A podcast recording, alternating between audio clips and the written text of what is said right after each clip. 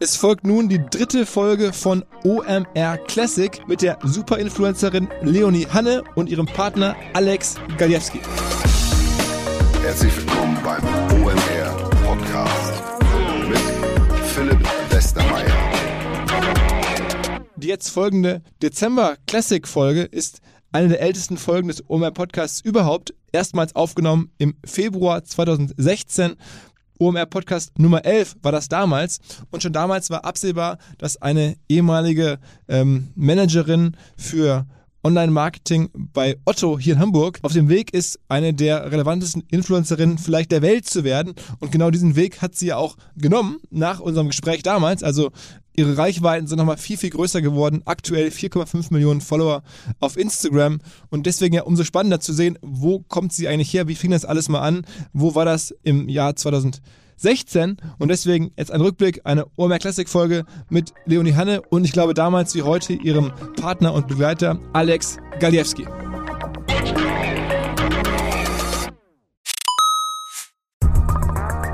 Ihr werdet euch wahrscheinlich fragen, warum unser Partner SalesViewer hier so oft im Podcast wirbt. Aber das ist relativ einfach zu erklären, denn wenn wir hier mittels Podcast Reichweite für SalesViewer erzeugen, dann besuchen natürlich auch hunderte von Menschen die Website von SalesViewer und SalesViewer kann dann mit dem eigenen Tool die Website-Besucher oder deren Firmen vor allen Dingen mit Klarnamen entschlüsseln. Also Podcast-Werbung führt zwangsläufig zu immer mehr Website-Besuchern und Website-Besucher lassen sich in Firmen Klarnamen von SalesViewer entschlüsseln und zu neuen B2B-Kunden machen. Und natürlich auch wir bei OMR sind sehr zufrieden mit SalesViewer nicht nur als Kunde, sondern auch als Partner. Wir setzen deren Tool ebenfalls ein zur eigenen B2B-Lead-Generierung und entschlüsseln damit die Website-Besucher von OMR, OMR Reviews oder anderen Tochterfirmen. Man sieht einfach, wer eure Webseiten besucht hat und wofür sich potenzielle Kunden interessiert haben. Neben uns, also OMR, sitzen aber auch noch deutlich größere Firmen wie Stepstone, Avato Systems, Sport5, Talon One oder die Vodafone-Tochter Grand Centrix bereits auf SalesViewer und generieren damit täglich neue B2B-Leads. SalesViewer ist bekanntlich auf unserem hauseigenen Software-Bewertungsportal OMR Reviews das bestbewertete Tool in gleich drei Kategorien und kann jederzeit kostenlos getestet werden. Wer also sehen möchte, wer auf der eigenen Website drauf war und diese Person dann am besten zu Kunden verwandeln möchte, der kann das alles kostenlos ausprobieren. salesviewer.com slash OMR. Zurück zum Podcast. Leonie, erzähl doch mal, wie fing das alles mal an? Ja, das ist eine gute Frage. Ähm, Alex und ich haben zusammen dual studiert. Ich damals bei der Otto Group und Alex bei der Haspa. Ich habe nach dem Abi erstmal eine Weltreise gemacht. Also ich hatte schon immer die Tendenz dazu, dass ich gerne neue Sachen ausprobiert habe. Und nachdem ich um die Welt gereist bin, fiel es mir auch schwer, dann im Großkonzern lange zu arbeiten. Ich bin aber nach dem dualen Studium in der Konzernstrategie von der Otto Group gelandet und war da Strategieberaterin mit Schwerpunkt E-Commerce. Äh, fand E-Commerce und Online immer super spannend, war aber jetzt nie so ganz komplett in meinem Element. Ich bin eigentlich ein kreativer Mensch. Ich fand Online schon immer super und als Strategieberaterin habe ich mich so ein bisschen eingeengt gefühlt. Also der kreative Freiraum war ein bisschen zu klein. Und ich habe dann abends angefangen, meine Klamotten über Kleiderkreise zu verkaufen. Das ist jetzt ungefähr ein bisschen länger als zwei Jahre her. Und habe das ohne Hintergedanken gemacht. Ich wollte einfach nur ein bisschen bisschen was anderes nach Feierabend machen. Und nach zwei, drei Wochen hat mir Kleiderkreise geschrieben und gesagt, dass ich einer der größten Anbieter bin, was ich da mache. Und ich hatte gar keinen, also ich hatte keine Strategie oder keinen Hintergedanken, aber ich habe die Kleidung, die ich verkauft habe, halt kombiniert, habe erstmal meine Mitbewohnerin fotografiert mit meinen Sachen und dann mich, weil ich in echt gar nicht so gern vor der Kamera gestanden habe und dann haben wir aber immer geguckt, was sind gute Zeiten, wann kriegen wir viele Klicks, was lohnt sich, wie schaffen wir es irgendwie viel Traffic auf unsere Seite zu bekommen und waren dann irgendwann an dem Punkt, auch nach kurzer Zeit, dass wir an einem Sonntag, wenn wir ungefähr zehn Teile hochgeladen haben, waren wir immer mit allen Teilen auf der Kleiderkreise Startseite auf der ersten Position, hatten bis zu 100.000 Seitenaufrufe pro Tag und die Mädels auf eurer Kleiderkreise Seite. Mhm. Damals hatte ich nicht mal Instagram. Ich habe privat Instagram niemals genutzt. Das ist der Witz. Und ähm, damals haben mich dann die Leser, zu, also oder die Mädels zum ersten Mal gefragt und ich hatte auf einmal da Fans und die haben gefragt, wo ist denn dein Instagram, wo ist denn dein Blog? Und ich fand das ganze Thema mal spannend, aber ich war ja in der Konzernkarriere und ich hatte immer viele Gründe, warum es nicht noch einen Modeblog gab. Und wo ich aber gesehen habe, es gibt Traffic und es gibt Leute, die sich interessieren, war das der Punkt, wo ich gemerkt habe, wenn nicht jetzt, wann dann?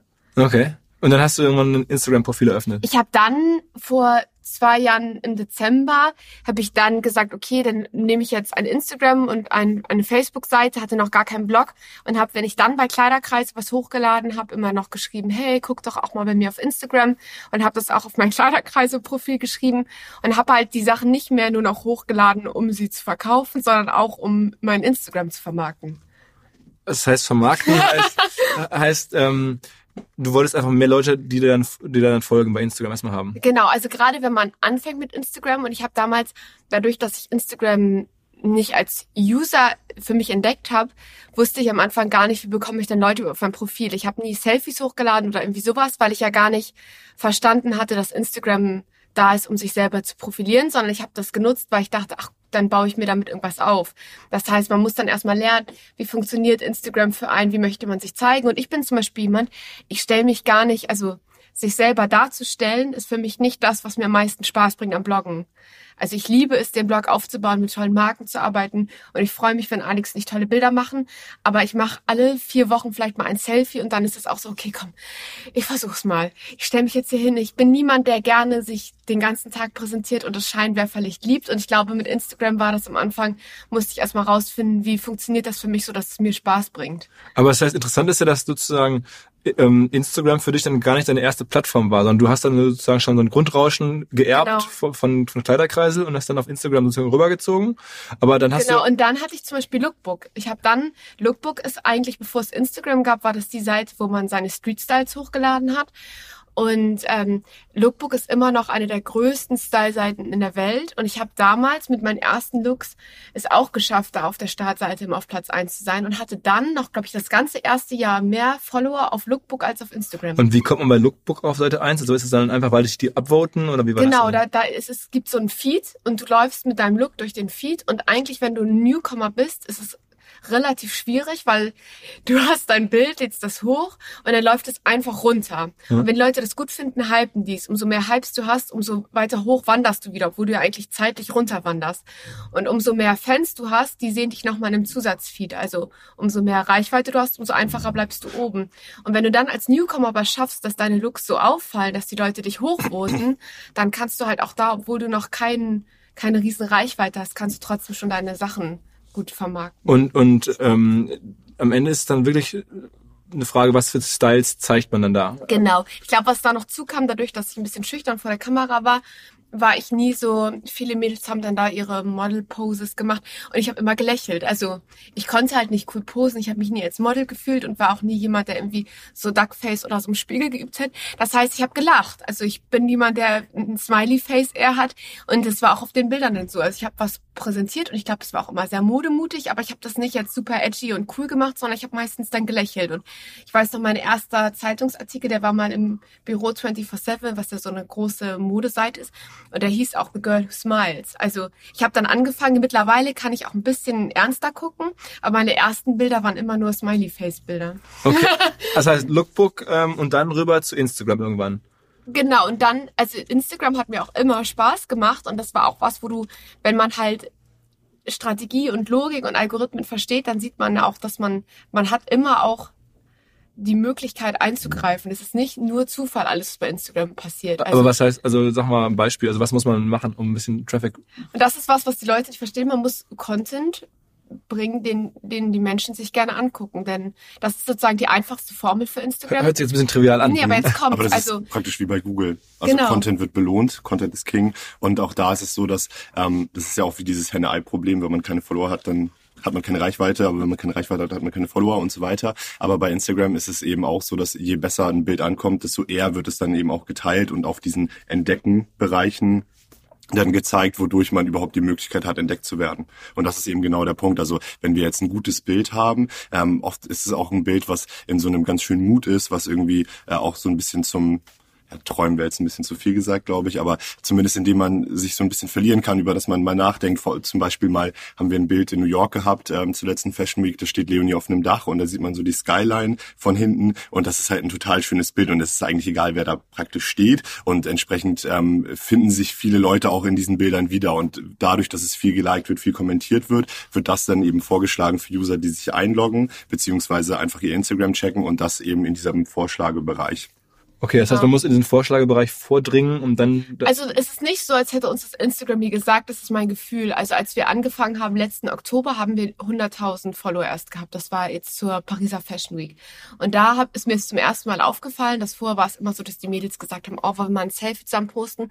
Und da ist mir aufgefallen, wenn ich ein gutes Bild mache, ich muss niemanden fragen, ob er mich mal verlinkt oder so, dass ein gutes Bild mir viel mehr bringt, als wenn ich irgendjemand um Hilfe frage oder irgendwie Gefallen austausche. Und Hashtags und so haben wenig Bedeutung?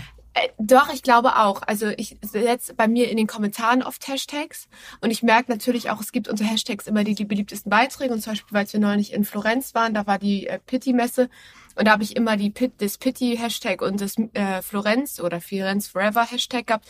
Und dann war ich immer unter den ersten vier beliebtesten Beiträgen. Und dann ist es natürlich so, dass wenn das Bild viele Likes hat, das ist es wieder, umso beliebter das Bild ist, Instagram belohnt einfach, ob ein Bild gemocht wird. Und wenn das Bild gemocht wird, dann wird es auch bei dem Hashtag ausgespielt, dann wird es in der entdeckten Seite ausgespielt. Das ist halt einfach, das ist sozusagen auch ein logischer Algorithmus, der sagt, okay, da produziert jemand Content und der Content kommt gut an. Und das ist sozusagen das, was, glaube ich, viele bei Instagram vergessen. Die zeigen sich dann gerne irgendwie cool oder posten irgendwas, was sie irgendwie kunstvoll finden, aber wenn es dem Leser nicht gefällt, dann belohnt Instagram das auch nicht. Und wenn du aber versuchst, dich daran zu halten und auch guckst, was deine Leser mögen, als wenn ich zum Beispiel sage, ich weiß, es kommt nie gut an, wenn ich irgendwie ein ganz künstlerisches Bild post. Irgendwie hier bin in Hamburg und die Sonnenstrahlen fangen sich irgendwo im Wasser ein und no one cares von meinen Followern, dann wird das Bild keine Likes bekommen, dann wird Instagram das nicht ausspielen und dann, weil es niemanden interessiert. Also umso mehr man sich daran hält, was, was Leute interessant finden, umso besser. Und was ist bei dir das, die, dein, dein sozusagen Secret Source? Also was funktioniert bei dir oder bei, bei euch auf dem, auf dem Profil? Was ist das Beste so? Das Witzige ist, es gibt diese Auswertung, Best of, Best of, Best Nine of 2015 war das. Mhm. Und es ist komplett gemischt. Aber das ist es halt. Also zum Beispiel dadurch, dass ich so gerne reise, ich würde nie auf das Reisen verzichten, habe ich halt auch immer viel Content von anderen Orten.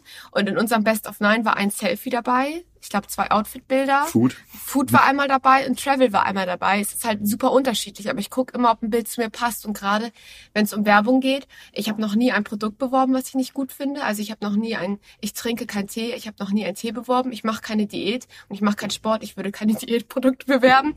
Und deswegen ist es auch so, ich versuche, dass jedes Bild, was ich mache, ich auch sagen kann, ich poste das mit einem guten Gefühl. Also und ich glaube, dass viele dann auch sagen, ach, ist ja egal, ist bezahlt, es wird es einfach mal hochgeladen. Gestern wollten wir was bezahlt des Hochladens hat mir nicht gefallen, also gucke ich heute, ob ich noch was Besseres posten kann. Aber das heißt, es, also dann, dann gibt es ja diese Secret Source doch nicht so richtig, dass ah. man sagt, irgendwie deine Leser mögen dieses oder jenes, sondern also ich, ich glaube, es geht äh, nicht unbedingt darum oder wir können nicht exakt sagen, das eine Thema ist es. Was wir aber zum Beispiel auch gesehen haben, ist, wir haben ja unterschiedliche Arten und Weisen, Content zu erstellen. Man macht das mit der Handykamera oder man macht das mit einer professionellen Kamera. Es gibt auch Bilder, die bearbeiten wir, ähm, was Farben und Licht und ähnliches angeht, die dann schon professioneller wirken. Da haben wir zum Beispiel die Erfahrung gemacht, dass es gar nicht so gut ankommt, weil das gar nicht so einfach konsumierbar ist, als wenn Leonie beispielsweise irgendwo steht und man versucht, die Leute, die das überhaupt interessiert, auch mitzunehmen. Wie beispielsweise, als wir jetzt in Mailand waren, ein Bild von hinten mit dem Dom im Hintergrund, mit dem Duomo im Hintergrund. Das ist sowas, da ist man praktisch dabei.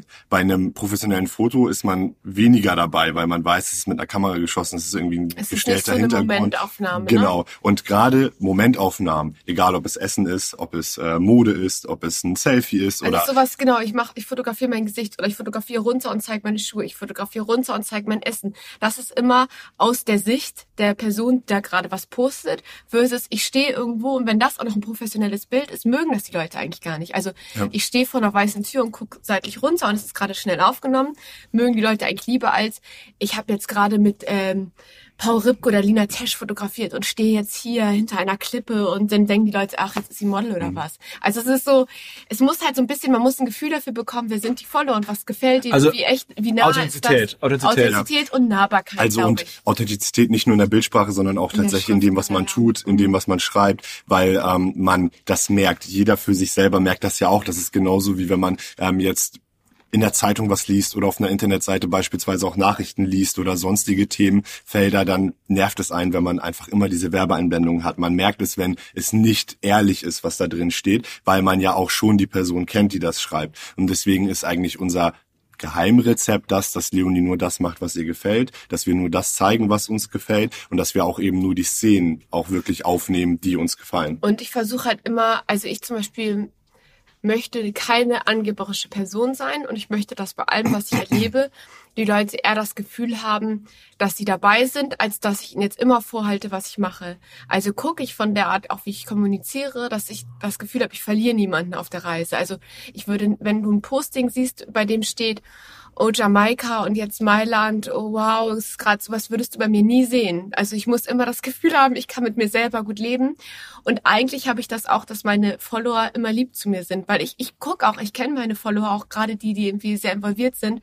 Und ich gucke halt immer, dass ich das Gefühl habe, sie sind dabei und nicht, ich versuche mich gerade auf ein anderes Level zu heben, weil so fühle ich mich auch nicht. Also ich bin niemand, der das Gefühl hat, ich, wie, gesagt, ich bin niemand, der gerne vor der Kamera eigentlich steht. Ich möchte niemandem das Gefühl geben, ich mache was Besseres oder eher, ich möchte eher das, was ich mache, was sehr besonders ist, mit den Leuten teilen. Und das ist halt eine Sache, die du auch in Bildern und in was in dem in dem Titel und allem mit unterschwellig mit einfließen. Ich glaube, ich glaube, wie man das gut beschreiben kann, ist also ähm, bei, bei manchen, wenn man sich das anschaut, ist es wirklich eher so eine Präsentation und wir versuchen eher in Konversation zu stehen mit den Leuten, die uns folgen und äh, die das interessiert und die dabei sein wollen und deswegen ist es eher, man erzählt praktisch interaktiv, was man so macht und was man erlebt, als dass man vorne auf einer Bühne steht und einfach nur sagt, ich mache das, das, das und als nächstes das und ich bin so toll und so cool. Noch einmal ganz kurz, um die Story glatt zu ziehen. Wie viele Follower hattest du oder wie groß war das ganze Thema, als du dann gesagt hast, ich kündige jetzt hier bei Otto und mach's jetzt irgendwie zu mhm. hauptberuflich?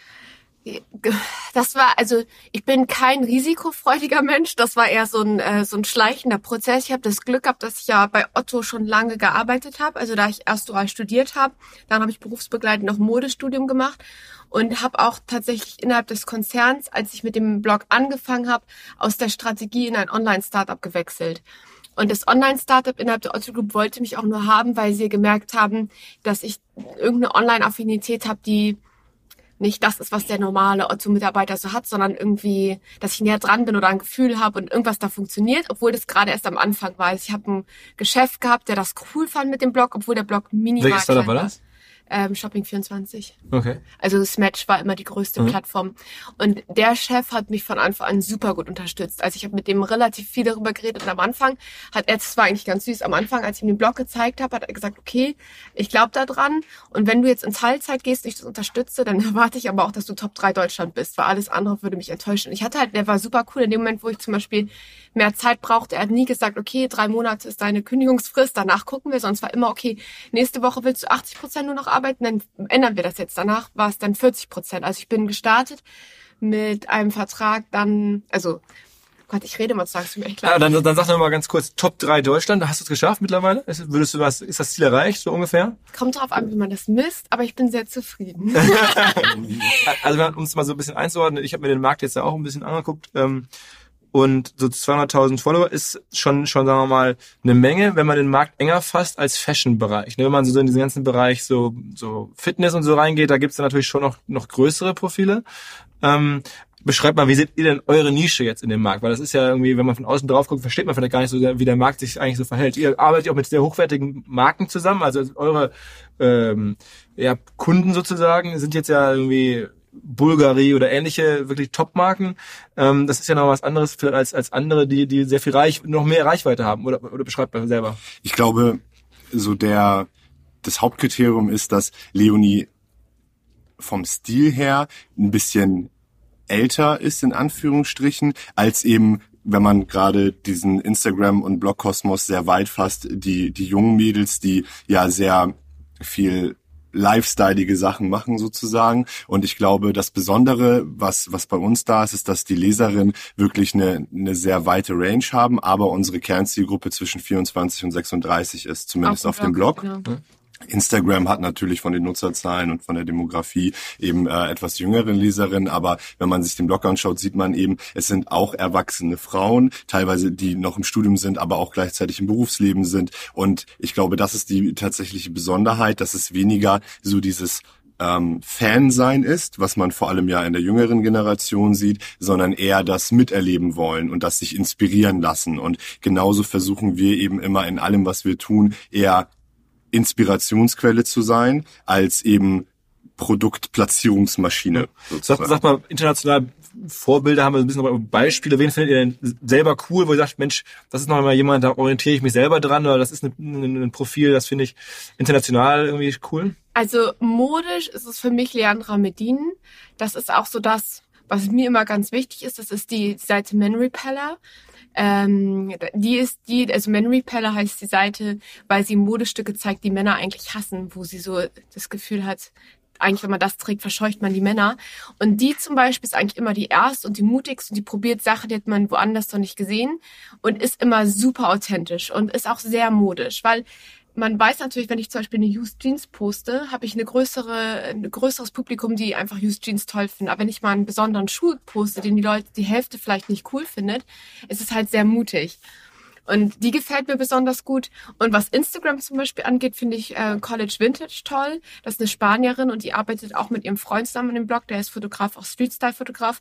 Und die reisen zusammen und die ist jetzt auch kein typisches Instagram-Mädchen. Also sie postet nicht bei verschiedenen Events, sondern die setzt alles in eine visuelle Story um. Also dann ist sie in Miami, dann findet sie am Strand irgendwie einen tollen rosa Liegestuhl und dann wird daraus irgendwie eine Geschichte erzählt. Also die nimmt einen mit an die verschiedensten Orte und kreiert da so tollen Content. Und wie groß sind so die so jemals? So 600.000 hat die und Leandra Medina hat auch über eine Million Reichweite. Aber und das ist halt das, was ich meine, aber die richtigen Leute. Also ganz tolle Brands, jeder, also und auch Modezeitschriften mhm. finden bei ihr Inspiration. Und das ist halt das, das Tolle. Bei uns hier im Team, ne, da kennen jetzt alle die Mädels, die von Germany's Next Topmodel sozusagen in diese Welt hineingespült werden, sag ich mal. Ne? Da gibt's Stefanie Giesinger, glaube ich, so als bekanntestes Beispiel.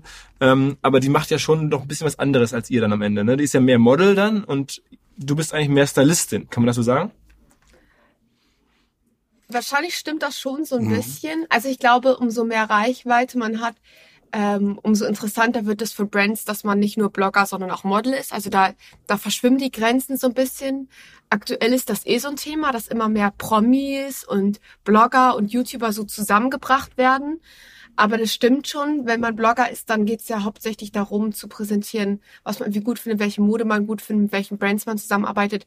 Und als Model setzt man ja eher um, was sozusagen gerade die Job Description einem sagt und sagt nicht, das ist meine persönliche Meinung, das zeige ich euch, weil es mir selber gut gefällt. Aber du machst jetzt zum Beispiel keine Sorgen, ihr macht euch keine Sorgen, wenn jetzt wieder eine neue Folge läuft von Germany's Next Top Model, dass da wieder jetzt 20 Mädels irgendwie sozusagen gehypt werden und am Ende ähm, ist das Fernsehen ja auch noch nach wie vor ein starker Multiplikator, dass dann auf einmal wieder in eurem Space ich sag mal, Wettbewerb entsteht von ganz neuen Leuten, die auf einmal paar hunderttausend äh, Follower dadurch schnell bekommen können. Also ich glaube, es kommt immer darauf an, mit, mit welcher Intention man das ja auch macht. Also durch, durch Fernsehen hat man natürlich eine große Reichweite und man ist eine Person der Öffentlichkeit. Dadurch hat man die entsprechende Reichweite auf den Social-Media-Kanälen. Aber es kommt ja immer darauf an, was man damit machen möchte und ob man überhaupt was damit machen möchte. Denn die Frage ist ja, wenn man viel Reichweite hat, will man das eigentlich versuchen, es zu nutzen, damit man beispielsweise auch wirtschaftlichen Erfolg damit hat? Oder gefällt es einem beispielsweise oder nutzt man das für Karrieresprünge oder ähnliches? Also es gibt ja genug Beispiele, die zeigen, dass aus Instagram dann eine keine Ahnung, irgendeine Karriere wird, praktisch im Fernsehen, im Radio, Moderation oder was auch immer. Bei uns war das ja, oder bei Leonie ist es ja von einem anderen Anfang gestartet. Also so, dass sie eben mit dem, was sie tut, diese Reichweite erreicht hat und entsprechend auch das weiter tun wird mit der Mode und dem äh, Style. Und ihr macht zum Beispiel jetzt auch wenig so so Piggybacking bei anderen. Ne? Also ich sage jetzt mal, wenn man sich da umguckt, da gibt's ja Beispiele, wo man das Gefühl hat, das sind Mädels, die sind äh, darüber groß geworden, dass sie halt Freundinnen haben, die auch schon groß waren oder groß im Sinne von viel Reichweite hatten oder irgendwie im Fernsehen waren. Das ist ja bei euch alles doch sehr organisch entstanden und ohne irgendwelche Sondereffekte eigentlich, kann man das so sagen? Ich denke schon. Also ich zeige natürlich auch andere Mädels bei mir, also gerade wenn ich Bloggerinnen treffe, die ich super inspirierend finde, mit denen ich persönlich gut verstehe, also so zum Beispiel Tamara, The Glam and Glitter aus UK oder Nor von The Queen of Jetlags aus Amsterdam. Das sind so Mädels, die habe ich über Lookbook alle mal entdeckt, die habe ich in der New York Fashion Week das letzte Mal getroffen und mit denen bin ich persönlich auch befreundet und die finde ich auch vom Stil toll. Wir arbeiten mit ähnlichen Brands und wenn wir dann sagen, oh komm, wir posten mal ein tolles Bild, auch weil wir uns gerne mögen, dann passt das auch, dann ist das stimmig. Wenn ich jetzt mit Kendall Jenner Jenner ein Bild posten würde, würden Leute denken, huch, weil ich bin gar kein Fan. Also ich bin halt auch kein, also ich bin kein typischer Fan. Ich finde eher Mode toll. Die Leandra Medin ist auch niemand, wo, glaube ich, die Mädels kreischen würden auf der Straße, aber von der wäre ich jetzt Fan. Also ich glaube, die Sachen, die ich gut finde und wen ich spannend finde, ist einfach nochmal was ganz anderes.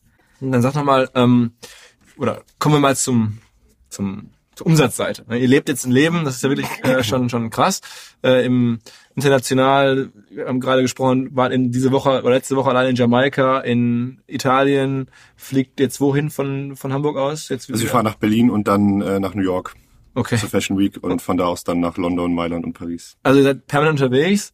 Und ihr habt ähm, da ja auch, sagen wir mal, Brands, äh, die jetzt, wenn ihr da die Produkte zeigt, da, da weiß ich jetzt nicht so ganz genau, aber da kosten die Handtaschen schon ein paar tausend Euro oder so. Ähm, wie läuft das eigentlich? Also was, was macht man da so genau?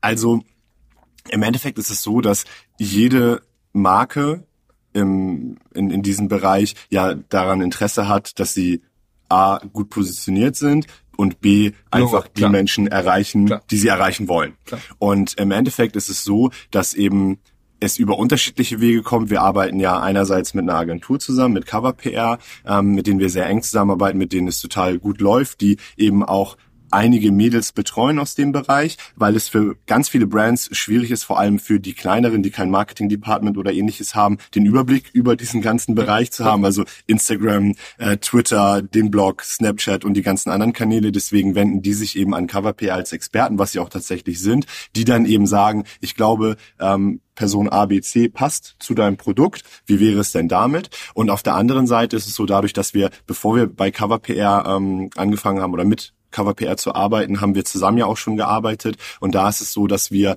eben Anfragen bekommen haben über Instagram, über den Blog, dass sich Marken, die eben auch in dem Marketingbereich für die jeweilige Brand auch da unterwegs sind, sich umschauen und sagen, okay, ich glaube beispielsweise Leonie beziehungsweise Eau Couture passt zu unserer Marke gut. Und das wäre dann so, sag mal ein paar Beispiele, mit wem ihr arbeitet oder so? Also wir arbeiten beispielsweise jetzt mit Bulgari, mit ähm, Tory Burch, mit Pandora, mit äh, Vestiaire Collective. Ich habe ja bei ASOS immer nebenbei noch mit gearbeitet. ASOS, genau, ähm, mit Lancome gearbeitet. Und es sind dann aber mehr so, sagen wir mal, du machst ein Foto mit einem der Produkte und das wird dann bezahlt, kann man relativ Also ja, es, es ist ein bisschen anders. Also im Endeffekt ist es so, dass die Brands uns eben anfragen in dem Fall, hier, wir finden deinen Blog toll oder auch alles drumherum, hast du nicht Lust, irgendwas für uns zu tragen und auf unserem Blog zu präsentieren? Und Marken geben ja Geld aus, um in Magazinen aufzutauchen, Klar. um auf Websites aufzutauchen, Display Advertorials, Affiliates und so weiter. Und im Endeffekt ist es so, dass diese Marken eben auf Leonie zugehen und sagen, wir würden gerne, dass du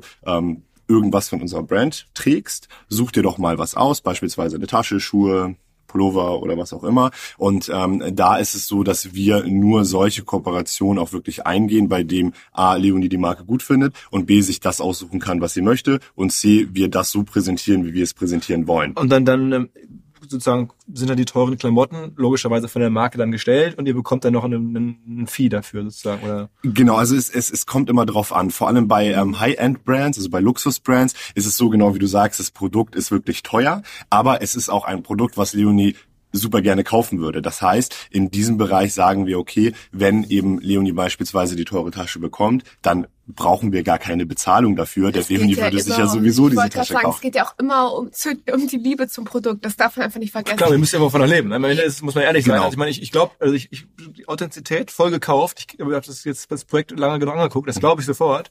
Ähm, aber trotzdem muss man sich ja fragen, also ihr seid zu zweit jetzt ja noch, irgendwo muss ja Geld verdient werden, dass man, man das sozusagen machen kann. Also auch ein, ein großer Teil, ähm, mit dem Geld verdient wird, ist, dass man praktisch als eine Art Testimonial ähm, platziert wird und das eben nicht mehr wie ein klassisches Model, was das Produkt trägt und irgendwo in einem bestimmten Setting fotografiert wird, sondern wir hatten ja erzählt, es, es gibt unterschiedliche Projekte, wie beispielsweise jetzt ähm, das Projekt in Mailand mit Guess. Da ist es so, dass eine Kampagne praktisch aufgenommen wird mit unterschiedlichen Influencern aus unterschiedlichen Ländern. Da waren insgesamt aus fünf Ländern Leute dabei und die präsentieren das dann eben auf der Website machen ein kleines Video daraus, was so, so ein Werbefilm wird. Und eben ähm, Leonie konnte sich da auch ein paar Teile selber aussuchen und die dann so inszenieren, wie sie möchte. Das sind dann beispielsweise eben Themen, die bezahlt werden, dadurch, dass man dann ja auch das Gesicht auch mal dafür okay. sozusagen aber hergibt. Aber Ja, Zumindest was man halt aber sagen muss, es ist, es ist halt sehr vielfältig und Alex und ich kommen beide aus dem Online-Marketing. Wir machen halt auch sehr viele unterschiedliche Dinge. Also ich war jetzt die letzte Zeit, ich war immer Stylistin für ASOS nebenbei. Dann arbeiten Alex und ich beide als Berater noch für einen Medienverlag. Dann habe ich natürlich Einnahmen über Affiliate, wenn ich Produkte verlinke. Dann mache ich Instagram-Postings. Da, hab ich das, ich, da haben wir gerade mal gesprochen. Ich war ganz, ich war ganz baff, nämlich da wird meine Schwägerin, kann man sagen, die dich ja sozusagen nochmal uns mir empfohlen hat, als, als die wirklich Beste in dem ganzen Space. Ähm, die hat mir vor kurzem erzählt, sie hat sich einen Pullover gekauft, den sie bei dir gesehen hat. Und da habe ich mir das natürlich sofort angeguckt und und dann habe ich gedacht, okay, krass, dieser Pullover da. Und dann wollte ich ihr den gerne schenken, so als Dank, dass sie mir diese ganze Branche erklärt. Und es ging nicht. Ich konnte den dann selber nicht finden. Ich habe dann bei Zalando oder überall gesucht. Es gab's nicht. Und ich wusste, er war von Guess. Ne? Und, und dann ähm, hatte sie den dann irgendwo anders gefunden. Und jetzt habt ihr erzählt, ihr habt dann irgendwie einen Affiliate-Link dafür zu spät gesetzt. Irgendwie. Ja, also zum Beispiel den Pulli, der hatte ich auf einem Instagram-Bild an und das war tatsächlich eine spontane Aufnahme. Also ich habe ein Selfie gemacht von dem Dreh und habe den einfach hochgeladen, ohne darüber nachzudenken, dass die Leute den Pulli suchen könnten. Aber wenn ich zum Beispiel einen Blogpost habe, dann suche ich hinterher die Produkte online raus und verlinke die. Und bei vielen Produkten ist es dann so, wenn man die dann verkauft, bekommt man einen Prozentsatz ab. Zum Beispiel Salando. Äh, Affiliate-Markt, genau. genau. genau. Und da gibt es eine extra Plattform dafür. Genau, aber das, das Spannende eben dabei ist, dass beispielsweise im Rahmen von Instagram es ja oft so ist, ähm, Person trägt einen schönen Pullover oder schöne Schuhe und ich kann sie nicht sehen. Ich weiß, von welcher Marke die sind, das kann ich verlinken, aber Instagram ist ja eine geschlossene Plattform. Ja. Und über ähm, mhm. die Affiliate-Plattform Reward Style ähm, gibt es so, so eine Tochtergesellschaft sozusagen, die nennt sich Like to Know It. Und über Like to Know It kann man eben im Instagram-Text, also in dieser Caption, die man da drunter setzt, kann man einen Link setzen, hinter dem eben die Produkte hinterlegt sind, die Leonie in dem Fall trägt. Also ah, dann okay. steht dann im Bild steht dann irgendwie was ganz kryptisches fällt kaum auf, das ist kurz. Da steht dann sowas wie nee, das ist, es würde gar keinen Sinn machen. Also da steht www.liketoknowit.com also, und dann slash und dann gibt es eben so einen kryptischen. Ja, nicht mal, das nehme ich mal raus. Das ist wirklich so. nur ein kryptischer kurzer Text. Mhm. Und die, der kryptische Text aber einfach die Produktinfo. Und dann bekommen die Mädels, die sich dafür interessieren, bekommen eine E-Mail mit den Produktinfos dann zugeschickt. Ach so. Das gibt es zusätzlich also es gibt noch. keine klassischen Affiliate-Links in dem Sinne. Das, also man kann ja keine Clickouts machen Klar, auf Instagram ja, raus. Also ja, man klar. könnte, wenn sagen, hier den Pulli finde ich so toll, der ist oben in meinem Instagram-Profil drin, aber aber man würde ja selten anstelle von der Website irgendwie so einen Link oben einbinden. Also das ist schon eine innovative Idee von denen, mhm. dass man überhaupt Produktinfos dem Leser mitgeben kann. Okay, da müssen wir mal einen Screenshot von machen, müssen wir mal unseren Lesern zeigen, weil ich kann mir das gar nicht so richtig vorstellen. Also es ist sozusagen irgendein kryptischer Code unter dem Bild mhm. und da kann man dann ähm, aber nicht draufklicken, sondern was macht man da mit dem Code? Man, man liked das Bild und muss aber dafür auch gleichzeitig bei dieser Plattform Like to Know It angemeldet ah, sein. Ah, okay, verstanden. Okay, geil. Also man, man meldet okay. sich da praktisch an und sagt, bei allen Bildern, die diesen Like-to-Know-It-Code haben, möchte ich gerne eine E-Mail mit der Produktinformation, ah, okay. die dahinter Beispiel www.like tk to know it, ne? Hm. .it, das ist das it, slash 29VGV und dann würde man zum Beispiel äh, einen beigen Lederrock von ASOS bekommen, eine Gucci-Tasche, ein Monkey-Pulli, einen Zara-Blazer. Und da kann man dann locker klicken. Und dann kann man das dann, dann da bekommt man eine E-Mail genau. von allen. Also wenn du angemeldet bist und du likest fünf Bilder von fünf verschiedenen Personen beispielsweise, bekommst du ein Newsletter und da bekommst du alle Produktinformationen von diesen fünf gelikten Bildern. Und dann die Shops, wo man die kaufen kann. Sozusagen. Genau, also du, wirst, du kannst direkt auf das Produkt klicken. Und wenn du jetzt so, so, so, so was, einen weißen Pullover äh, jetzt von, von Guess, der ist ja nicht ganz so teuer. Mhm. Ähm, Glaube ich, Guess ist jetzt ja nicht so äh, Bulgari, das ist ein Unterschied ähm, preislich. Ähm, wie viel verkauft ihr denn dann da so? Also wie viele Mädels klicken und kaufen dann so? Größenordnung. Also, das, das kommt total drauf an. Wir haben zum Beispiel sehr viele Follower, die sind Blogger, die würden immer ihren eigenen Link benutzen. Also ich sehe schon, dass ich oft Sachen trage, die dann andere Blogger tragen, aber die würden es nicht über meinen Link kaufen. Wir haben schon Klicks immer mindestens im fünfstelligen Bereich pro Monat. Ähm, wie viel denn gekauft wird, unterschiedlich zwischen, dann wird ein Produkt nur dreimal gekauft, dann wird es aber auch mal irgendwie 30 Mal gekauft. Das kommt dann wirklich drauf an. Genau, es kommt auf das Teil an, es kommt auf den Preis drauf Klar, an. Also Logo, genau, wie du sagst, Und vor allem. die Verfügbarkeit des Absolut, genau. Und welche Webshops sind da, welchen Web, also aus welchen Webshops sozusagen werden die meisten Sachen dann von euch verkauft? ist es dann eher ein Zalando oder ist es eher ein Otto oder ist es eher ein Stylebob oder was ist es so? Ich verlinke tatsächlich am meisten Zalando und ASOS einfach, weil Versand und Rückversand gratis ist. Weil ich dann immer denke, wenn ich der Leser bin, dann würde mir das am meisten Spaß bringen, wenn mir ein Produkt gefällt, dass ich es bestellen kann, ohne dass ich dreimal überlege, oh, wie teuer ist es, wenn ich es retourniere, wie hoch sind die Versandkosten. Das ist am einfachsten verfolgst du eigentlich, weil ich selber Zalando jetzt auch nahestehe, ähm, durch unseren Firmenverkauf kürzlich, ähm, was die da so machen im Mobile-Bereich, das ganze, ähm, ich glaube, Salon gibt es als. Mhm. Klar. Wir haben tatsächlich für Salon auch mal kostenlose Beraterstunden hergegeben. tatsächlich haben wir mit denen über das Konzept gesprochen. Die haben uns vor, ich weiß nicht, vor eineinhalb Jahren ungefähr, haben sie uns angerufen und mal gefragt und gesagt, ja, wir wissen ja, ihr habt auch Insights aus dem Bereich Online-Marketing und gleichzeitig eben aus diesem ganzen Blog-Bereich. Äh, können wir mal mit euch sprechen? Und dann saßen wir tatsächlich, glaube ich, zwei Stunden in einem Skype-Telefonat mhm. und haben eben so ein bisschen über das Konzept gesprochen. Das Witzige daran ist ja, dass wir das, dass die erste, die das Konzept ja so hatten, quasi war ja ASOS und für die haben wir ja gearbeitet in diesem Stylistenansatz. Deswegen, das ist ja was, was ganz viele große Modefirmen machen, die merken, ihr Sortiment ist so groß, man muss es irgendwie filtern. Ja, ja. Deswegen, ich finde den Ansatz auch super spannend. Wir haben tatsächlich Saloon auch schon mal getestet auf dem Blog. Und was gibt's in die anderen Sachen? Kennt ihr das? Es gibt ja noch so Scene Ad oder sowas von Zalando auch, habe ich glaube ich gesehen. Das kenne ich tatsächlich gar nicht. Warte mal, doch, ich habe das. Ich bin ja immer ganz logischerweise eng dran, verfolgt ja alles. Ich kann euch mal kurz sagen. Hier, Aber ich finde es immer spannend. Also mich interessiert ja Online-Marketing immer noch. Also CNET, doch, so heißt das Ding. CNET, okay. Ähm, aber okay, scheinbar kennt ihr es nicht, dann ist es auch egal, kann ich das mal zeigen. Ähm, also sozusagen, und eure Umsätze sind so eine Mischung aus ein bisschen Affiliate-Provisionen, dann ein bisschen, äh, ja, sozusagen, ihr werdet irgendwo eingeladen und, und nimmt dann irgendwo direkt an so einem Influencer-Event teil und, und präsentiert dann die Sachen bisschen klassisches Brand Placement sozusagen, dass ihr irgendwie, weiß ich nicht, was präsentiert, was jetzt nicht als Affiliate gedacht ist, sondern was eher sozusagen ihr macht, weil, weil die euch darum gebeten haben sozusagen. Und ein bisschen Beratung nebenher, also sozusagen vier Erlösströme. Kann man das ungefähr so zusammenfassen? Mindestens, ne? Ja, also Display würde ja noch dazukommen beispielsweise. Auf dem Blog. Genau. Aber da kann man nicht viel verdienen, oder? Es kommt drauf an. Ja, also du bist ein guter Vermarkter, also, habe ich schon gehört. Also es, es, es kommt auf die, es kommt natürlich auf die Reichweite an und es kommt auf die Positionierung drauf an. Also Display ist ja beispielsweise kein klassisches Conversion-Mittel, sondern das ist ja eher eine Image-Sache. Und vor allem, wenn man eben gut positioniert ist. Und ich glaube, da ist eben genau der Punkt. Gut positionierte Brands zahlen normalerweise für solche redaktionellen Kooperationen, wie man sie ja nennt, eher weniger beziehungsweise gar nichts, weil sie wissen, sie sind eine begehrte Marke. Wenn es aber darum geht, das Image auch wirklich äh, zu manifestieren oder nochmal weiter auszubauen, vielleicht auch in der jüngeren Klar. Zielgruppe wie die, die ich vorhin genannt habe, von 24 bis 36, dann ist es schon so, dass aus diesem klassischen Werbeformat schon ja auch gelerntes Verhalten ist, man bezahlt Geld dafür, um eben eine entsprechende Positionierung zu haben. Und deswegen ist das Thema Display schon eine nicht unattraktive Erlösquelle. Und wie macht das mit dem Vermarkter oder selber? Wir machen das selber. Also wir haben auch schon mal. Also kommt Anfragen an, inbound, und dann sagt ihr irgendwie, genau. kannst du Banner schalten und das kostet dann so und so viel Euro TKP. Also ich meine, wir, wir machen das jetzt nicht ähm, sehr, sehr viel. Aber es gibt eben immer wieder Anfragen zu diesem Thema. Kann ich verstehen. Und ähm, wir haben mal ganz am Anfang haben wir mal mit einem Vermarkter gesprochen, aber das äh, war jetzt nicht unbedingt das, was wir jetzt. Wie viel, so wie viel wie Reichweite hat eure, euer Blog jetzt selber? Also ich meine, Instagram ist ja offensichtlich, aber wie viele Uniques habt ihr da auf dem Blog? Also bei, bei den Uniques sind das ungefähr ähm, 40. 40 bis 45.000. Im Monat, ja. Genau. Okay.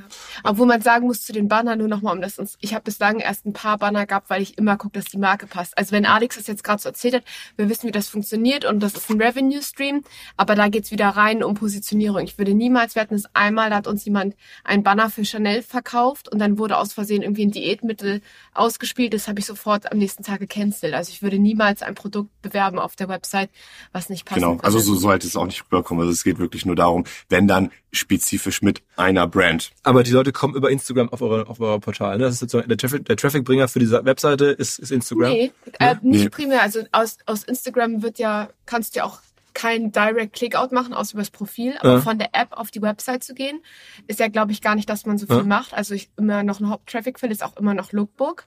Dann haben wir sehr viel Direct Traffic. Über ja. Facebook habe ich auch immer noch viele. Ähm, wie, wie viele Menschen äh, hast du bei Facebook oder wie viele? Gar nicht so viele, dadurch, dass ich Facebook angefangen habe, als Facebook schon nicht mehr so beliebt war. Also wir haben keine 10.000, knapp darunter, aber wir haben eine, eine gute Engagement. Also Facebook ist ja sehr nach, wie interessant ist ein Beitrag. Wir erreichen immer mindestens die Leute, die wir auch an Followern haben. Das heißt, ähm, es wird gut geklickt und ich kriege darüber auch noch guten Traffic auf dem Blog. Was ist das? sowas wie Snapchat. Äh, machst du auch Snapchat? Ja, auf jeden Fall. Und da ist es zum Beispiel auch so, wenn ich einen Beitrag habe, der interessant ist. Jetzt zum Beispiel, als ich in Jamaika war und jetzt am Montag einen Artikel über meine vergangene Woche veröffentlicht habe, war das zum Beispiel der reichweitesten stark, der reichweitenstärkste Tag, den wir je hatten, weil sich so viele Leute dann über Jamaika informieren wollten zum Beispiel. Und sagen wir Snapchat, ähm, das ist also schon, wie viele Leute kann man da erreichen in Deutschland? Das sind ja überwiegend Deutsche dann offensichtlich. Also wenn du Stefanie Giesinger fragst, wahrscheinlich 200.000. Ich glaube, im Bloggerbereich ist es schon gut, wenn du so 10.000 Und ist das dann sozusagen live? Also kann die, kann die dann sozusagen live senden zu diesen 200.000 Leuten? Ist das genau. Also äh, Snapchat funktioniert ja so, dass du kleine Videoschnipsel hochlädst Klar. und die bleiben 24 Stunden bestehen. Also nicht ganz live, aber fast live. Genau. Und immer dann, wenn du WLAN hast, ne? Ja. nee, aber das bringt schon Spaß. Also gerade wenn du irgendwie, sagen wir, als war ich auf Jamaika, hatte ich wenig Internet leider.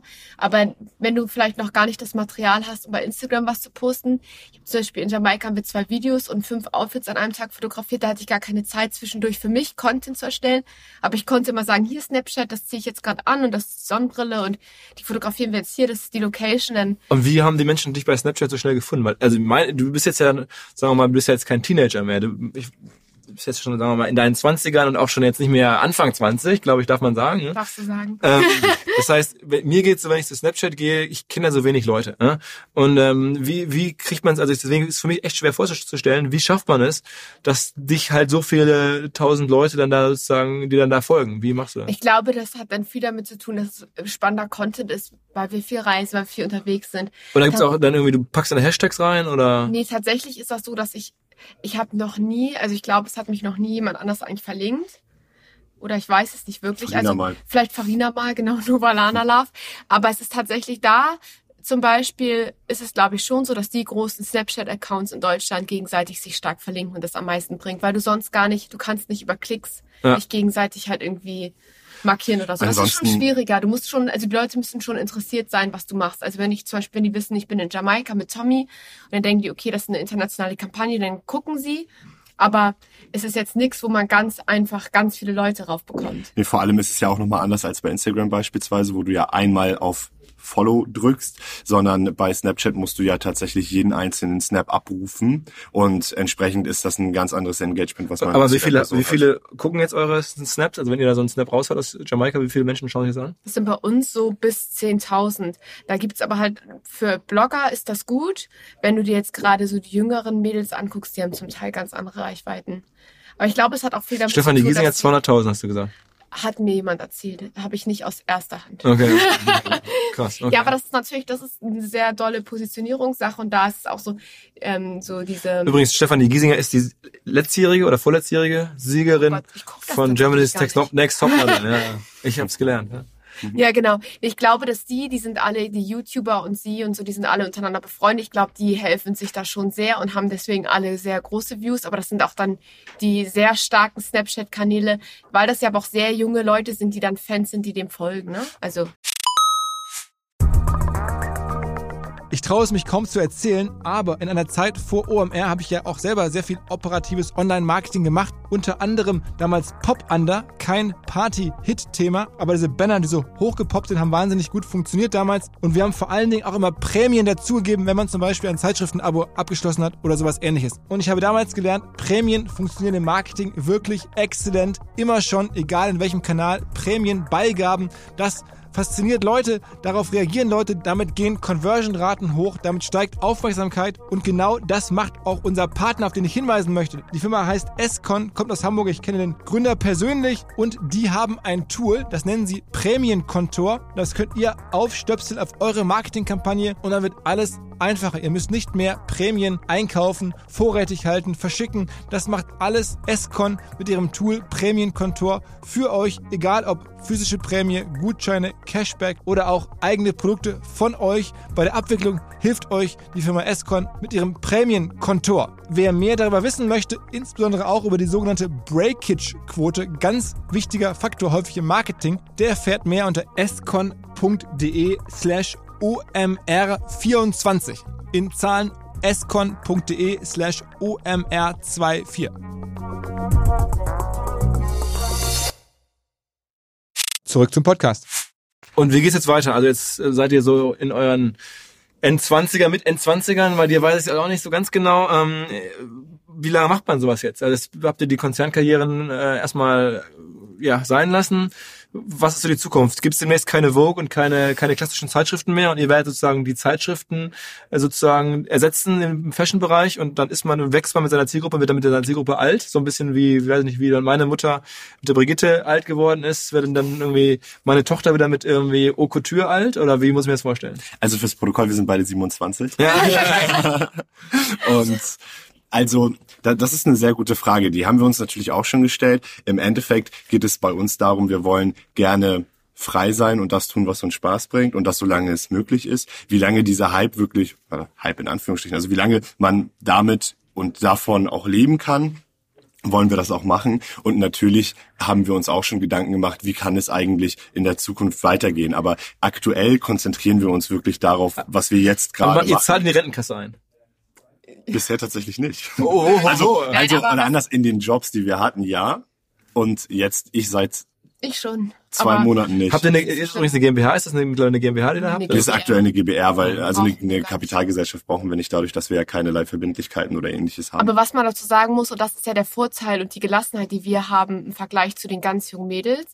Wir haben ja beide studiert und gearbeitet. Also ich bin Beraterin oder kann wieder ins Online-Marketing zurück, habe drei Abschlüsse. Alex hat seinen Master of Science. Wir beide profilieren uns ja auch durch den Blog. Also wir sind Onliner und durch den Blog sieht man ja auch, dass wir operativ Online-Marketing leben. Und das ist ein Bereich, wo viele Online-Unternehmen noch gar nicht so viel Expertise haben. Die sitzen, ich habe vorher, habe ich meine Strategiepaper geschrieben, habe gesagt, wie betreibt man Instagram als Unternehmen und hatte wirklich keinerlei Ahnung. Und jetzt ist es so, wir leben das ja so aktiv, wenn wir hinterher sagen, wir wollen wieder auf Konzernseite. Würde wahrscheinlich gehen. Ich schätze mal, ich könnte ja vermitteln. Also deswegen, wenn ihr wollt, sagt Bescheid, ich finde was. Also tatsächlich, das Witzige ist, egal, wenn, wenn wir zum Beispiel in Cafés arbeiten, wir haben jetzt schon zwei Cafés haben, wollten die, dass wir ihre Online-Marketing-Kanäle übernehmen. Und auch jetzt so zum Beispiel Brands fragen auch häufiger an. Mhm. Und wir arbeiten arbeiten ja noch für Medienkonzerne und wenn wir gewollt hätten. Welchen denn eigentlich? Darf man das nicht sagen? Ne, aktuell darf man das nicht Erstmal okay, nicht, aber zum Beispiel da hätte ich auch in die Modeleitung gehen können und Alex hätte hat auch schon eine Teamleitungsposition angeboten bekommen. Also durch den Job, also durch das, was wir jetzt machen, dadurch, dass wir ja gelernte. Marketingmenschen sind, wir zeigen ja eher, wie wir das operativ können. Absolut. Und sagen ja nicht, oh Mensch, wenn Leon jetzt keine Selfies mehr machen kann, Nein, raus aus dem Also was nee, war ja ein bisschen, ein bisschen äh, überspitzte Frage. Nee, ich meine, das, klar, würde deswegen, ich mir jetzt als sein ja. Papa Sorgen machen? Natürlich nicht, ja. Das würde, das muss ich, glaube ich, ich kenne die Welt ja selber, äh, keine keine, Sorgen um euch machen. Aber dennoch war es ein bisschen natürlich die Frage mit so mhm. Projekten. Also ich meine, es kommen jetzt immer, immer mehr, immer mehr und die Frage ist am Ende, wie viele Projekte dieser Art kann es geben? Und, und, Klar, absolut. Und, aber, aber vielleicht, ich meine, das ist ja, ich halte es für möglich, dass ihr mit dann sozusagen mit eurer Zielgruppe halt auch älter werdet, logischerweise, ne? und dass dann irgendwann meine äh, Schwägerin halt irgendwie mit 40 noch sagt, Mensch, was trägt denn jetzt die Leonie und guckt sie jetzt an, why not, ne? Jetzt, warum soll ich das jetzt ändern? Also mir bringt das auch aktuell so viel Spaß, dass ich mir ja. gar nicht wünsche, in Konzern zurückzugehen. Ich habe auch zu Alex schon gesagt, wir sind ja beide selbstständig. Ich liebe die Mode. Ich kann mir auch vorstellen, hinterher meine Boutique oder so aufzumachen. Also Jetzt mhm. ist jetzt kein konkreter Gedanke, aber ich lerne jetzt ja, wie es ist, selbstständig zu sein. Und ich wollte auch, als ich in der Otto Group gearbeitet habe, ich wollte immer in die Mode, ich wollte immer mit tollen Brands arbeiten, habe halt gemerkt, obwohl ich sehr gut im Studium war und eine sehr gute Beraterin war, dass ich nie näher rangekommen bin an die Sachen, die ich gerne wollte. Und jetzt kann ich das aus eigener Kraft und dieses aus eigener Kraft Dinge schaffen, bringt uns beiden halt wahnsinnig viel mhm. Spaß. Und wenn wir hinterher im selbstständigen Bereich was anderes Cooles auf die Beine stellen, könnte ich mir auch vorstellen. Aber ich glaube, selbstständig sein ist aktuell was, das lassen wir uns nicht so schnell wegnehmen. Ja. Dann sag mal noch ein paar, paar Highlights. Was kommt dieses Jahr noch? Was, worauf freut ihr euch besonders jetzt? Was Coachella. das, das Musikfestival. Ja. Genau. Also wir freuen uns total aufs Coachella und wollen dann auch ein bisschen länger in LA bleiben. Ich bin zwar gebürtige Hamburgerin, aber ich habe mich mit der Hamburger Mentalität und dem Wetter nie komplett identifiziert oder angefreundet und freue mich total darauf, dass wir jetzt auch irgendwo arbeiten können, wo mehr Sonnenschein ist und wo die Leute noch ein bisschen offen Und was macht ihr? Ist das dann rein privat zu dem Musikfestival oder ist es dann irgendwie, dass man da auch dann arbeitet? Nee, genau, da fahren wir, also da sind wir sozusagen gebucht und ähm, arbeiten dann auch unterschiedlichsten Marken. Die dann auch da sind, dann tragt ihr dort genau. die Klamotten? Genau, wobei wir aus aktuellem Stand jetzt auch praktisch Content produzieren für die Brands und wir auf unseren Kanälen erstmal ähm, soweit das machen, was wir machen wollen. Genau, also wir, wir produzieren jetzt für andere Leute, die das nutzen quasi. Genau. Für, für das Festival oder? Also für Brands, ja, also für Jetzt Brands. Hast du komplex gemacht. also für, für ähm, Brands, die ähm, beispielsweise gerne eben Bilder mit Leonie haben wollen, wie sie bestimmte Sachen trägt, die sie dann eben für ihre eigenen Kanäle nutzen. Darum okay. ah, okay, okay. Ähm, und also es ist, ist egal eigentlich. Ja. Eigentlich ist es egal. Aber ja, also Coachella, ihr fliegt, ja. dahin und ihr müsst ein bisschen vorbereiten. So. Genau. genau. Und dann seid ihr dann ein paar Wochen in L.A. Das ich hoffe doch. Also bis dahin, wir, wir konnten das noch nicht planen, weil es jetzt tatsächlich so ist. Wir sind jetzt auf der Berlinale, dann fliegen wir nach New York, dann fliegen wir nach London und Mailand und Paris für die Fashion Weeks. Auch überall sind, gebucht und irgendwie genau, Leute wollen da wir haben überall Jobs. Das ist halt ganz wichtig. Du kannst halt entweder zu den Fashion Weeks gehen und hoffen, du kannst auf Shows und so weiter. In dem Moment, wo du da bist, weil du da Jobs hast, du bezahlt wirst, das ist halt das, was eigentlich das Relevante ist. Und für diese internationalen Fashion Weeks und unsere zweiten, die wir alle mitmachen, ähm, haben wir total tolle Projekte vor. Das kommt alles inbound rein. Und dann schreiben die euch an, Brands sagen, wollt ihr nicht da hinkommen? Und dann sagt ihr, ja, kostet ein kleines Honorar oder ein großes ähm, und dann kommt er dahin. Also zum Beispiel jetzt mit New York war das total super, weil wir noch gar nicht wussten, ob wir nach New York fliegen, weil die Fashion Week beginnt ja jetzt schon gerade und da wir aber mit Bulgari auf der Berlinale sind und Bulgari ist zum Beispiel ein Partner, mit denen haben, arbeiten wir das ganze Jahr zusammen und haben halt auch einen größeren Rahmen und haben aber bestimmte Projekte, wo wir gesagt haben, da sind wir auf jeden Fall dabei und für die ist halt die Berlinale super wichtig. Das heißt, da tragen wir denn, oder wir, ich trage den Bulgari-Schmuck, Alex nicht und deswegen wussten wir zum Beispiel gar nicht, ob wir denn verspätet noch nach New York fliegen. Und da war es zum Beispiel schön, weil wir auch eine ganz Jahreskooperation mit ähm, Tory Burch haben und die haben ja immer ihre internationale Fashion Show in New York und die haben gesagt, sie wollen uns so gern da haben, weil wir mit der Brand so viel machen, dass die uns zum Beispiel dann einfliegen als Überraschung. Also die haben gesagt, wie, ihr wollt vielleicht gar nicht nach New York, aber wir wollten euch doch treffen und ihr solltet auf die Show kommen. Und dann haben die gesagt, okay, dann organisieren wir das. Und das ist natürlich toll. Okay, und ähm, Wahnsinn, äh, hört sich schon nach einem äh, erfüllten Leben irgendwo an äh, und verrückte äh, verrücktes Leben, ne? Äh, ja, ziemlich. Also ich bin ja immer froh, wenn ich in Hamburg bin. ähm, aber wenn man halt so viel, wenn man da Bock drauf hat, ist natürlich wirklich abgefahren, dass man da die Möglichkeit bekommt, da durch die Welt zu jetten. Ähm, okay, also ich habe irgendwie eine Menge mitgenommen. Ich glaube, ich verstehe den Markt jetzt besser als äh, als vorher. Habe ich irgendwas nicht gefragt, was ihr normalerweise immer gefragt werdet, oder? Wie viel Umsatz macht eure GBR? Wollt ihr nicht sagen wahrscheinlich? Das, das, ähm, aber es ist noch eine kleine. Es kommt darauf an. Es, ist, es kommt darauf an, ja. Aber man kann davon, also ihr lebt als, das ist euer, es gibt keine Stipendien, Eltern. Nein, nein uns nein. geht, nein. Alex Eltern leben in Kiel, meine wohnen in Norderstedt. Also, ganz bodenständig. ja. ja. Meine Mama Fall. freut sich immer. Also man muss fairerweise sagen, meine Familie profitiert noch stärker als Alex Familie, weil ich habe zwei Schwestern und meine Mama. Und ich bin wahnsinnig sparsam erzogen worden. Meine Mama liebt es, Schnäppchen zu jagen, ob bei Taco oder bei Adler. Alles soll immer ein Prozentzeichen haben. Und die Sachen, die ich meiner Mama jetzt schenke, sind die teuersten Sachen, die sie besitzt. und jetzt war es zum ersten Mal so, dass ich zum Beispiel Weihnachten jedem Familienmitglied eine Uhr schenken konnte, weil ich einfach so viele Uhren hatte, wo ich gesagt habe, okay, die habe ich jetzt mal irgendwie getragen, aber brauche ich das gar nicht. Und da freuen die sich dann schon total. Also und wir versuchen unsere Was für war das? Was für eine Marke war das? Oh Gott, das sage ich lieber das nicht, nicht, dass die das mitkriegen und sagen, was? Ich verstehe es. Alles klar. Aber es waren schöne Sachen und ähm, und das ist halt auch genau das Schöne, wenn ähm, so viele Sachen kommen und Leonie trägt die und dadurch, dass ja auch ein äh, großer Umschlag in diesen ganzen Sachen ist, dann bringt das auch total viel Spaß, dass man das halt in den näheren Freundes- und Familienkreis auch sagt, hier, ihr könnt das gerne für die Zeit haben, weil Leonie es gar nicht schafft. Also sie müsste sonst jeden Tag also was das, Uhren vier Uhren tragen. Ja, das Coolste ist eigentlich, dass ich so meiner kleinen Schwester, die Medizinstudentin ist, deswegen nicht so viel Geld hat, meiner Mama und meiner großen Schwester bereits ein Handy schenken konnte. Das fand ich am coolsten eigentlich. Also, aber das ist, Handy kann man nicht jetzt, das kann man jetzt ja nicht, über, ihr habt ja keinen Handypartner. Das war einfach über, über, über das, weil du jetzt damit Geld verdienst. Das war jetzt nicht, oder habt ihr den Handypartner auch schon beworben?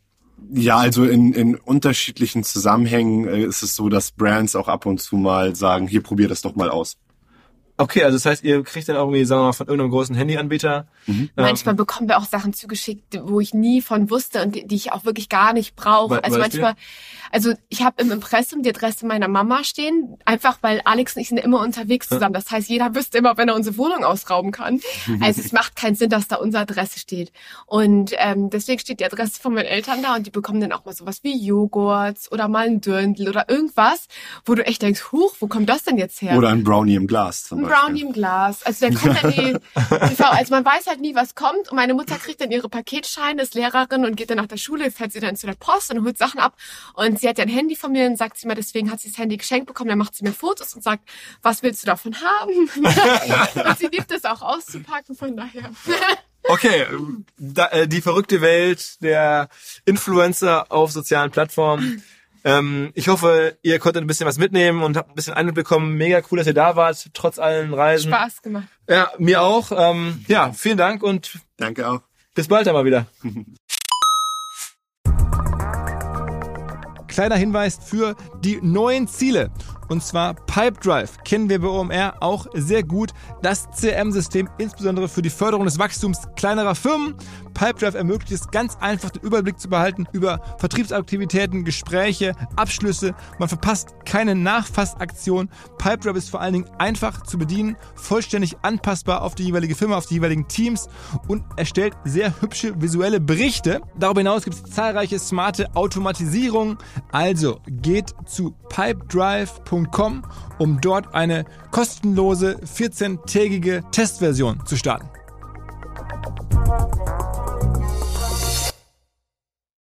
Zurück zum Podcast. Dieser Podcast wird produziert von Podstars bei OMR.